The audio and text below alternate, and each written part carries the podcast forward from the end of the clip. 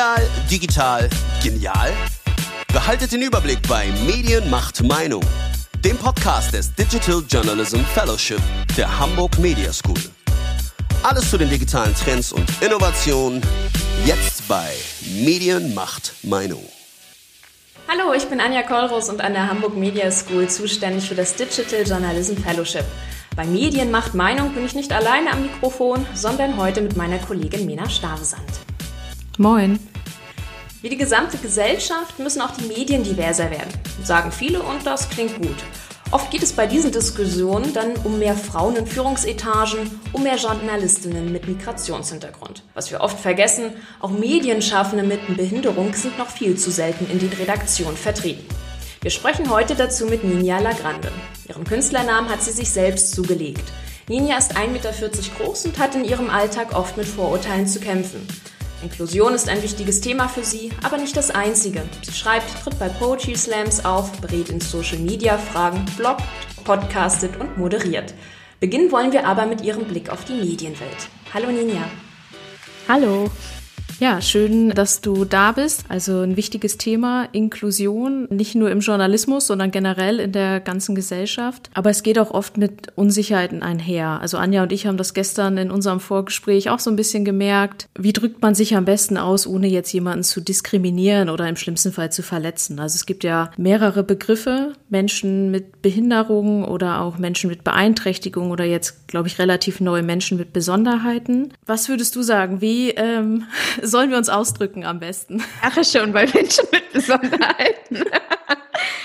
also ich kann das total nachvollziehen, weil ihr müsst es so und so machen, dann sind alle zufrieden. Das, das gibt es eigentlich nicht. Man kann sich aber so ein bisschen orientieren. Also es gibt zum Beispiel, wenn man jetzt Journalistin ist, gibt es ähm, auf leitmedien.de eine sogenannte Formulierungstabelle. Da kann man hinklicken und da steht dann so, für die meisten wahrscheinlich inzwischen recht selbstverständlich, dass man eben nicht sagt Behinderte, sondern Menschen mit Behinderung. Inzwischen auch Menschen mit Behinderungen, also plural und nicht nur Behinderung, weil es ja auch Leute gibt, die mehrere Behinderungen haben und die da auch eingeschlossen werden sollen. Beeinträchtigungen, finde ich, funktioniert auch noch so ganz gut. Ich bevorzuge das nicht, vor allen Dingen auch, weil es dann auch wieder so Beeinträchtigungen projiziert es wieder auf die einzelne Person und eben nicht auf diesen Grundsatz, ich bin nicht behindert, sondern ich werde behindert. Aber was für mich zum Beispiel gar nicht geht, ist Menschen mit Besonderheiten. Also ich weiß nicht, irgendwie wahrscheinlich denkt jeder selber, er ist besonders oder sie hat was Besonderes oder so mhm. und vermutlich ist das auch so. Und es gibt eine ähm, Studie, ich glaube von einer kanadischen Universität, die mal diese ganzen Euphemismen untersucht hat. Also dass wir zum Beispiel sagen, Menschen mit Besonderheiten Krankheiten oder Menschen mit Herausforderungen oder wie auch immer. Und ähm, das Problem ist, dass das meistens von Menschen benutzt wird, die eben selber keine Behinderung haben oder nicht mhm. behindert werden, ähm, aus Angst oder aus Unsicherheit heraus, wie ihr das schon gesagt habt. Und um dann eben nicht also um nichts Falsches zu sagen. Aber da geht eben ganz verloren, worum es eigentlich geht. Also Besonderheit oder Herausforderung oder so sagt ja nicht, ey, das Problem ist übrigens diese fehlende Rampe oder das Problem ist, äh, dass hier keine Gebärdensprachdolmetscher dabei sind oder SchriftdolmetscherInnen oder so. Das geht alles verloren, wenn man sagt Menschen mit besonderen, mit, mit Besonderheiten oder mit Herausforderungen oder so. Und deswegen bin ich und ich glaube viele andere auch eine große Freundin davon, das konkret zu benennen und dieses Wort behindert oder Behinderung äh, einfach wieder zu benutzen als ganz neutrale Beschreibung für etwas, was eben einfach existent ist. Ich glaube, es ist auch einfach die große Angst davor da, dass wir auf dem Schulhof und auch später, muss ich sagen, also ich höre auch gerne Hip-Hop und da kommt es natürlich auch öfter mal vor, äh, oder auch sonst im Alltag, dass Leute einfach behindert als Schimpfwort benutzen. Und da sind wir so gewöhnt dran, dass wir es als so negativ empfinden, dass ich es gerade dann ganz, ganz wichtig finde, sich das wieder selbst anzueignen und eben ganz normal zu benutzen. Also brauchen wir gar nicht so unsicher sein. Nee, ich glaube, man braucht gar nicht so unsicher sein. Es gibt inzwischen im Internet wirklich sehr, sehr viele Informationen, nicht nur bei Leitmedien, sondern auch auf anderen Seiten, welche Begriffe man äh, wie benutzen kann. Und im Zweifel, äh, wenn man jetzt journalistisch arbeitet und man macht ein Stück mit oder über jemanden mit Behinderungen, dann frage ich die Person mhm. einfach, wie hättest du es gerne, dass ich dich beschreibe äh, oder, oder wie soll, also es ist ja auch die Frage, ob die Behinderung überhaupt Thema ist in diesem Stück, ja. Aber dass man einfach miteinander spricht, und dann fragt, Sag mal, wie würdest du das eigentlich selbst bezeichnen? Ich glaube, das ist schon mal ein ganz guter Tipp, den du da gegeben hast. Das ist ja auch die, oft auch die Sache, wenn man so auch mit Menschen spricht, wo es um die Geschlechterrolle geht. Ne? Wie würdest du dich selbst bezeichnen? Wie darf ich dich bezeichnen in, in dem Stück? Jetzt ist es ja so, bei Journalisten ist es ja schon schwierig, eine gendergerechte Sprache im Artikel einzubinden. Journalisten sind ja oft, ja, muss es sehr schnell gehen und, und Wörter sparen etc. Wie nimmst du denn auch als Medienschaffende, die du ja auch bist, aber auch als Medienkonsumentin wahr, wie wird denn Inklusion oder inklusive Sprache im Journalismus gebraucht? Findet das dort statt? Also inklusive Sprache müsste es da ja eigentlich auf mehreren Ebenen geben. Und die findet aus meiner Sicht bei weitem noch nicht ausreichend statt. Eine Ebene wäre eben in der Berichterstattung über Themen über Behinderung oder Menschen mit Behinderungen inklusive Begriffe zu verwenden und nicht diskriminierende Begriffe zu verwenden und auch wegzukommen von diesen Schubladen, die es einfach immer noch viel zu häufig gibt. Also wenn es etwas über Menschen mit Behinderungen gibt, einen Artikel oder ein Fernsehstück oder was auch immer, ähm, dann ist es ganz oft steht einfach die Behinderung im Vordergrund. Egal was die Person sonst so macht, beruflich, wen sie liebt, wie auch immer, es steht ganz oft, nicht immer, aber immer noch viel zu oft die Behinderung im Vordergrund. Genauso auch bei, bei Spielfilmen und so. Und dann wird darüber berichtet, entweder in der Form, dass diese Person eine absolute Held, eine absolute Heldin ist. Wow, sie geht vor die Tür äh, und das, obwohl sie das und das hat, äh, sie lächelt auch mal. und all diese Dinge, also so dieses ganz heroische, was da inszeniert wird. Und dazu kommt auch äh, etwas, äh, was man Inspiration Porn nennt. Das ist ein Begriff, den eine australische Journalistin geprägt hat. Inspiration Porn ist so dieses, schau mal, die Person hat, weiß ich nicht, nur ein Arm und nur ein Bein und noch irgendeine Behinderung und trotzdem ist sie Weltmeisterin in das und das geworden. Und dann schaffst du das auch, weil du bist ja äh, gesund. So, also so dieses, ja, ne, sich Inspiration holen aus der Behinderung von anderen Leuten. Stella Young heißt die übrigens. Ach, jetzt habe ich den Namen wieder, die Journalistin Stella Young. Dann, man kann sich auch einen tollen TED-Talk gucken von der. Die ist leider inzwischen verstorben, aber es gibt einen ganz tollen TED-Talk zu diesem Stichwort Inspiration Porn, wo man, glaube ich, auch als Journalistin sehr viel drüber lernen kann. Äh, die andere Ebene ist dieses Opferding. Also äh, das kennen wir auch ganz oft, wenn zum Beispiel Spenden gesammelt werden oder so. Dann wird es so ganz opfermäßig inszeniert. Also wie furchtbar es den Leuten geht. Ganz oft dann auch so, dass gar nicht über die Menschen mit Behinderung berichtet wird, sondern äh, dass dann Leute, die denen nahestehen, die Familie oder Freundinnen oder so, über die entsprechende Protagonistin äh, reden und es alles so ganz tränendrüsig inszeniert wird. So. Ich will damit nicht sagen, dass es nicht auch Leute gibt, die vielleicht unter ihrer Behinderung tatsächlich leiden. Das ist ja so eine ganz beliebte Formulierung. Viele tun das halt nicht, aber es gibt sicherlich einige. Und wenn das abgesprochen ist und die sagen das auch, ich leide darunter, finde ich es völlig legitim, das so zu schreiben. Aber nicht jeder, der eben nicht der gesunden vermeintlich gesunden Norm entspricht, äh, leidet darunter. Also ich leide nicht darunter, dass ich kleinwüchsig bin. Also das ist dann so dieses Tränendrüsige, was da inszeniert wird. Und von diesen beiden Schubladen müssen wir auf jeden Fall wegkommen. Die andere Ebene von inklusiver Sprache ist natürlich, wie ist die Sprache an sich gestaltet? Also gibt es eigentlich genug Artikel und Geschichten in leichter oder einfacher Sprache? Sind alle Webseiten von Tageszeitungen eigentlich barrierefrei? Kann der Screenreader da die Artikel jemandem vorlesen, der beispielsweise eine Sehbehinderung hat oder gar nicht sehen kann? Werden Videos äh, auf Nachrichtenportalen untertitelt für Leute, die gehörlos sind und so weiter und so fort. Also das ist, glaube ich, nochmal eine, eine ganz andere Ebene von inklusiver Sprache und da sind wir auch sehr weit von entfernt. Jetzt bist du ja auch eine sehr bekannte Modebloggerin. Und wenn da jetzt über dich berichtet wurde, wie hast du das da wahrgenommen? Stand da dann auch dein Modeblog im Fokus oder kam es dann immer wieder auf andere Themen zu sprechen? Also so ein richtiger Modeblog war es nie, aber weil ich eben viel mit Outfits mache, wird das irgendwie damit immer so assoziiert, also auf Instagram äh, viel mit Outfits mache. Es hat sich gewandelt die letzten Jahre. Also ich muss sagen, natürlich, ich spiele mit meinem Namen. Ninja ist mein richtiger Name, aber Lagrande ist natürlich nicht mein richtiger Nachname spiele ich ja schon selber mit meiner Größe. Also da kann man mir auch schon vorwerfen, dass ich die Körpergröße auch selber in den Vordergrund stelle, auch in Texten, die ich schreibe. Aber das kann ich natürlich auch selber bestimmen und da kann ich das auch auf eine Art machen, wie ich will. Das heißt nicht, dass jetzt jede und jeder daherkommen kann und das genauso sich aneignen kann. Ne? Und am Anfang, als ich so anfing aufzutreten und öffentlich äh, öffentlich geschrieben habe, da kam das häufiger vor, dass dann da so Sachen standen wie kleine Frau ganz groß, sie ist eine Größe des Poetry Slam, klein aber oho, so diese ganzen Sachen so. Und dann, da habe ich dann irgendwann mal, habe ich angefangen, äh, Leuten zu sagen, ja, ich finde es voll toll, dass du was über mich machen willst, aber bitte nicht das und das und das nach vorne stellen. Und ich sage inzwischen auch immer bei Interviews, es ist mir ganz wichtig, dass wir nicht nur darüber sprechen, äh, wie groß ich bin und was das für mich bedeutet, weil ich so viele andere Sachen mache, dass man da, glaube ich, auch viel über viele andere Bereiche sprechen kann. Nichtsdestotrotz finde ich es wichtig, auch darüber zu sprechen, weil ich glaube, das ist eine gewisse, also als ich jung war, hatte ich, sag mal, außer Christine Urspruch, die des Sams gespielt hat und die Pathologin im Münsteraner Tatort, mhm. eigentlich keine Figur, mit der ich mich in irgendeiner Form hätte identifizieren können. Deswegen finde ich es ganz wichtig, auch über Körpergröße zu sprechen, aber eben nicht nur. Und jetzt habe ich ein bisschen den, den Faden verloren. Jetzt weiß ich die Frage nicht mehr. Nee, hattest du eigentlich schon soweit ähm, beantwortet. Es ging ja darum, ne, ob du denn auch in deiner, wenn du halt, was ich ja auch am Anfang gesagt habe, du hast ja auch viele andere Sachen, die du machst. Du hast einen Podcast, du hast halt, ähm, bist wie gesagt als Modebloggerin auch sehr bekannt geworden, dass du da jetzt auch nicht nur auf deine Größe reduziert wirst. Ab und zu gibt's das immer noch, aber ich achte eben inzwischen extrem auch drauf, dass, dass es nicht mehr so ist. Und es ist tatsächlich auch ein bisschen besser geworden, muss man echt sagen. Also es gibt inzwischen auch Leute, die mich für irgendwas anfragen, wo ich dann sage, ja, ich will aber nicht so viel über die Größe sprechen und dann sagen die, öh, wollte ich eigentlich gar nicht. und dann denke ich, ja, okay, ist auch mal was anderes. Also die Offenheit ist sozusagen da, sich, ich sag mal, ein bisschen zu weiten thematisch und auch über Sachen nachzudenken. Also gerade die Sprache, dass man da deutlich sensibler wird äh, bei dem Thema oder auch bei allen Themen. Genau. Und ich habe auch das Gefühl, dass es in den meisten Fällen, wenn man etwas korrigieren möchte oder kritisiert oder nochmal sagt, hier, das fand ich jetzt nicht so gut, wie das da ausgedruckt oder ausgedrückt oder berichtet wurde, dass da schon ein Bewusstsein dafür da ist, zuzuhören und zu sagen, oh ja, danke für den Hinweis, nächstes Mal machen wir es besser. Früher hatte ich den Eindruck, wurde alles einfach total äh, abgeblockt, was auch nur irgendwie in diese Richtung ging.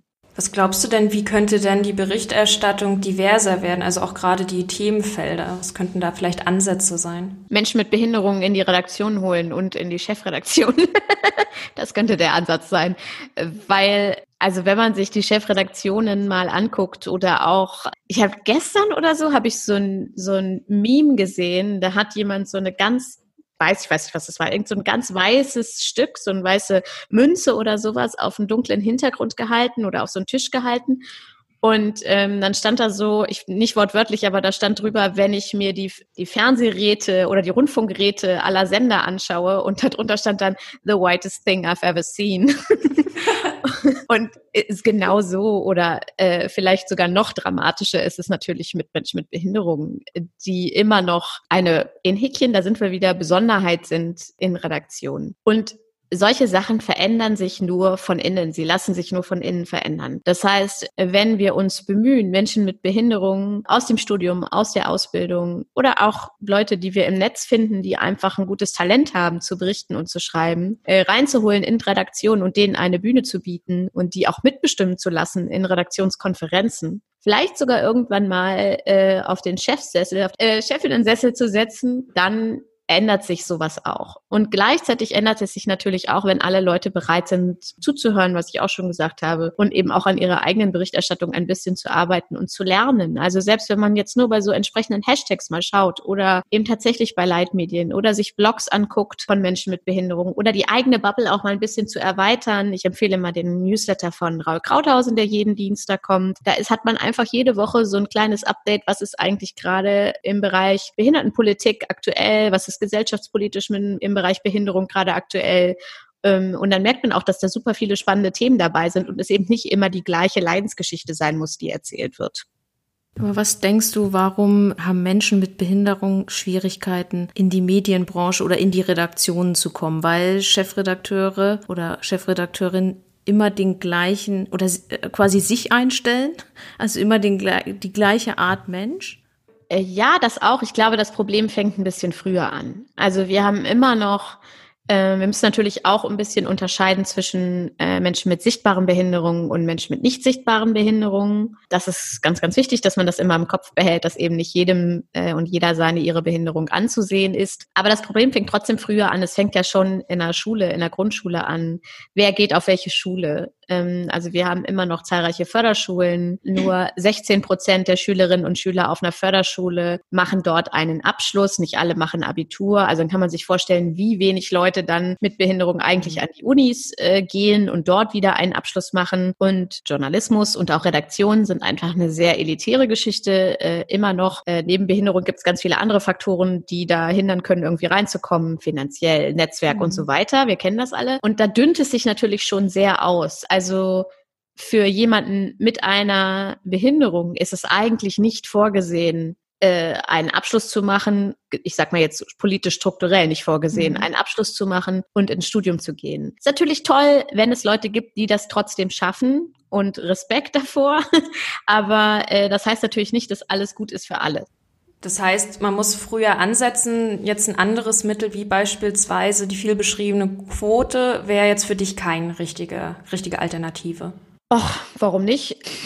Äh, also ich zum Beispiel, ähm, wo es tatsächlich aus meiner Sicht eine Quote geben könnte, sind diese äh, berühmt-berüchtigten Fernsehräte. Äh, also wo man sagen könnte, da müssten eigentlich mindestens, ich weiß nicht, wie viele Leute da sitzen, aber prozentual eben so und so viele Menschen mit Behinderungen mit sichtbarer und nicht sichtbarer, mit unterschiedlichen Behinderungen drin sitzen, um mitzubestimmen, was passiert eigentlich in, zumindest im öffentlich-rechtlichen Fernsehen. Was zeigen wir da? Wie berichten wir da? Und ähm, ja, genau. Bei Redaktionen finde ich es ein bisschen schwierig, das festzulegen, weil es natürlich auch so oft so ist, wenn wir über Behinderungen sprechen, dann haben alle Leute als erstes den Rollstuhl vor Augen. Das ist so die bekannteste Behinderung sozusagen und viele weitere werden irgendwie vergessen oder fallen unter den Tisch. Das heißt, was sagen wir dann? Ja, wir brauchen unbedingt, wir brauchen einen Mensch mit Behinderung in der, in der Redaktion. Ja, was hat der dann für eine Behinderung? Dann fehlen die anderen irgendwie. Also ich glaube, es könnte vielleicht eine Übergangslösung sein, äh, ich finde es aber viel, viel wichtiger, eben tatsächlich schon in der Schule und in der Uni anzusetzen und da mit mehr äh, Förderung und wesentlich mehr Geld zu arbeiten. Siehst du die Gefahr, wenn jetzt jemand mit Behinderung eingestellt wird, dass der dann auch immer nur für das Themengebiet eingesetzt wird? Also die Erfahrung habe ich nämlich teilweise gemacht und fand das eher nicht so gut. Ja, die Gefahr sehe ich auf jeden Fall. Es gibt auch viele äh, Leute, die das genau so erzählen, dass ihnen das so passiert ist. Vergleichsweise kenne ich auch Geschichten von Menschen mit Migrationsgeschichte, die mhm. sagen, wenn sie die einzige Person waren in der Redaktion, dann waren sie immer für die, ich sag's jetzt mal ein Häkchen, Ausländerthemen zuständig. Genau, das gibt's natürlich total. Und da muss man äh, super aufpassen. Ähm, wenn man diese Themen bearbeiten möchte, keine Frage, dann sollte man das auf jeden Fall tun. Aber gleichzeitig sollte man eben auch die Themen bearbeiten dürfen, die überhaupt nicht nichts mit Behinderung zu tun haben. So, also weiß ich nicht, wenn man jetzt irgendwie Sportredakteurin sein möchte, dann ist man eben Sportredakteurin. Fertig. Wie nimmst du das jetzt wahr? Also wir haben ähm, dich als Gesprächspartnerin angefragt, weil du dich sehr aktiv zu der Thematik oder mit der Thematik auseinandersetzt, öffentlich dazu auch eine starke Meinung hast, Erfahrungen mit der Medienwelt hast, aber auch natürlich aufgrund deiner eigenen Erfahrung. Nimmst du das manchmal so wahr, dass du nur als Expertin, sag ich mal, angefragt wirst aufgrund deiner eigenen Biografie? Ja, das ist eine Sache, die mich äh, tatsächlich die letzten Jahre sehr beschäftigt hat. Ich moderiere ja auch viel Veranstaltungen Momentan nicht, weil ich viele Live-Veranstaltungen moderiere. Äh, aber äh, in der Regel moderiere ich viele Veranstaltungen und natürlich dann auch viel im Bereich Inklusion, weil es einfach ein Thema ist, mit dem ich mich auskenne, nicht nur, weil ich klein bin, sondern und inzwischen, das weiß ich inzwischen auch, eben auch wirklich Fachwissen dazu habe. Aber natürlich habe ich mich anfangs immer gefragt, werde ich jetzt eigentlich gefragt, weil ich eine gute Moderatorin bin mhm. oder werde ich gef auch gefragt, weil ich klein bin und damit die dann bei der Veranstaltung eben auch eine Person mit sichtbarer Behinderung auf der Bühne stehen haben. Sicherlich spielt das eine Rolle und das kann ich gar nicht verneinen. Und es wäre auch albern zu sagen, na ja, das, das spielt keine Rolle, die buchen mich nur, weil ich eine gute Moderatorin bin. Ich glaube aber, äh, dass ich nicht gebucht werden würde, wenn ich da stehen würde und nur stuckelig irgendwas von der Karte ablesen würde und eben äh, Hauptsache sie ist klein. So, ich glaube, darum geht's nicht. Und es hat sich inzwischen bei mir gewandelt, auch durch die Nutzung des Künstlerinnennamens und ähm, auch die Texte, die ich mache, die ich schreibe, dass es so ein Mix ist aus persönlicher Geschichte und ähm, aus ich sag mal, politischem Aktivismus und auch Themen, mit denen meine Größe überhaupt nichts zu tun hat, weil ich inzwischen an dem Punkt bin, an dem ich denke, naja, dann bin ich halt klein und dann wollen mich halt vielleicht auch Leute wegen meiner persönlichen Geschichte oder meiner Größe und dann kann ich damit auch Geld verdienen.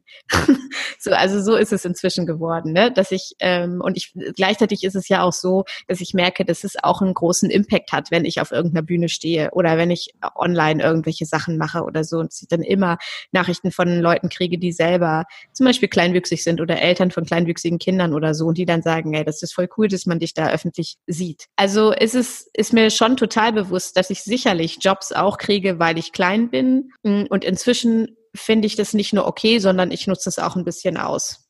Und auch das finde ich okay, das auszunutzen. Jetzt haben wir ja schon ganz viel so angesprochen, was falsch läuft momentan, was besser laufen könnte. Was tust du dann selbst dagegen, damit sich in, in diesem Bewusstsein, in dem, sag ich mal, Verständnis etwas ändert? Also wenn wir zum Beispiel von Veranstaltungen sprechen, dann frage ich immer, wer noch da ist. Wer noch je nach Thema mit auf der Bühne sitzt. Auch natürlich ist mir auch ein Anliegen, wie viele äh, Frauen sitzen eigentlich mit mir auf der Bühne. Und wenn es nicht nur, aber wenn es vor allem um Inklusion geht, dann erst recht, frage ich, gibt es noch weitere Menschen mit Behinderungen auf der Bühne und im Organisationsteam und auch am Mikrofon. Also ich habe nichts davon, wenn da äh, aus, naja, ich sag mal so Alibi-Gründen jemanden noch mit auf die Bühne gesetzt wird, der dann auch mal was sagen darf, sondern äh, das muss eben ein gleichberechtigter Teil der Veranstaltung sein. Das ist mir immer ganz wichtig. Und wenn das aus irgendwelchen Gründen nicht der Fall ist, äh, dann bemerke ich das. Ich bin auch inzwischen mutiger geworden, wenn es so um Veranstaltungsplanung geht, dann zwischendurch nochmal zu sagen, äh, Leute, das könnt ihr so nicht formulieren oder das kann ich so auf der Bühne nicht mit vertreten. Und ähm, wenn es um journalistische Sachen geht, also Artikel oder Fernsehbeiträge oder so, dann wenn es um mich geht, dann lese ich immer alles nochmal gegen und frage, ob ich das nochmal sehen darf, gucke nochmal drauf. Ich versuche Leute, wenn mir irgendwas auffällt, vor allen Dingen auch hier, wo ich Kontakt zu habe, zu Tageszeitungen hier aus meiner Stadt oder so, da einfach freundlich nochmal darauf hinzuweisen, dass das und das eben vielleicht nicht so geil war und TV-Inhalte oder Bewegbildinhalte mache, dann äh, lasse ich mich nicht mehr so richtig auf Kompromisse ein. Also äh, das heißt, äh, wenn der Kameramann oder die Kamerafrau meistens sind die Kameramänner. Wenn die Kameramänner es schwierig finden, mit meiner Größe umzugehen, dann ist es ihr Problem und nicht meins. Mhm. Das heißt, ich muss dann nicht mich irgendwie verrenken oder irgendwo draufklettern oder irgendwas, nur damit das Bild gut aussieht, sondern sie müssen eine Lösung finden. Öfter habe ich bei solchen Sachen dann zum Beispiel einen Hocker dabei, das finde ich auch total okay. Aber ich finde es dann auch okay, wenn man diesen Hocker unbegründet im Bild auch sieht. Das haben wir zum Beispiel bei einer Modesendung gemacht, die ich mal moderiert habe. Also, dass es so eine Selbstverständlichkeit bekommt, dass jemand mit meiner Größe eben auch überall auftauchen darf darf und sich dafür nicht anpassen muss. Das ist mir dann ganz, ganz wichtig. Hast du schon mal was abgesagt, Jobs abgesagt, ähm, aus Gründen, dass es für dich nicht gepasst hat? Ja, na klar. Also auch ich würde mal sagen, inzwischen mit ein bisschen mehr Überzeugung, äh, auch natürlich, weil ich das große Privileg habe, mir das inzwischen leisten mhm. zu können. Ne? Also früher habe ich einfach auch viele Veranstaltungen gemacht, weil ich Geld verdienen musste. Mhm. äh, und heute kann ich es mir leisten, ein bisschen mehr drauf zu gucken. Und na klar, manche Sachen sage ich dann eben ab, wenn die mir irgendwie kurios vorkommen. Oder wenn die Offenheit nicht da ist, äh, eben Sachen auch zu ändern. Das erlebst du wahrscheinlich auch. Genau, also wo ich das ganz oft erlebe, sind äh, dann beispielsweise so Kooperationsanfragen, äh, zum Beispiel für Instagram. Da habe ich ja auch eine, ich sag mal, relativ große Reichweite, nicht so groß wie richtige Influencer, aber schon eine ganz gute. Und da kriegt man ab und zu mal Angebote und das sind dann öfter mal so Angebote, äh, die dann Menschen mit Besonderheiten suchen. und dann geht's dann schon los und äh, wo ich dann merke, okay, ich bin da nur ein sogenannter Token, also ich soll mhm. einfach äh, nach vorne Diversität äh, zeigen, obwohl vielleicht gar nicht so viel Diversität drin ist. Und dann sage ich sowas ab vor allem auch, und das finde ich auch nochmal ganz wichtig zu betonen, wenn solche Sachen vergleichsweise sehr schlecht bezahlt sind.